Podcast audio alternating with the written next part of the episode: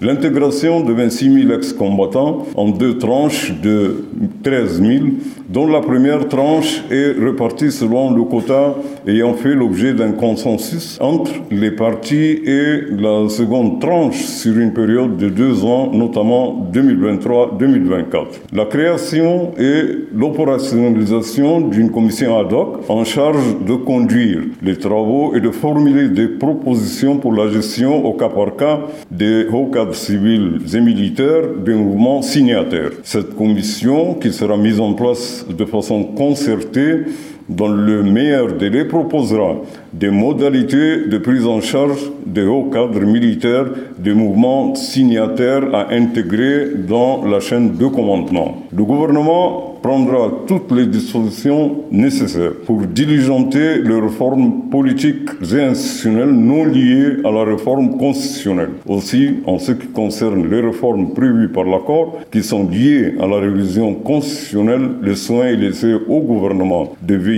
à les soumettre pour être prises en charge dans la rédaction de la nouvelle constitution en étroite collaboration avec les mouvements signataires.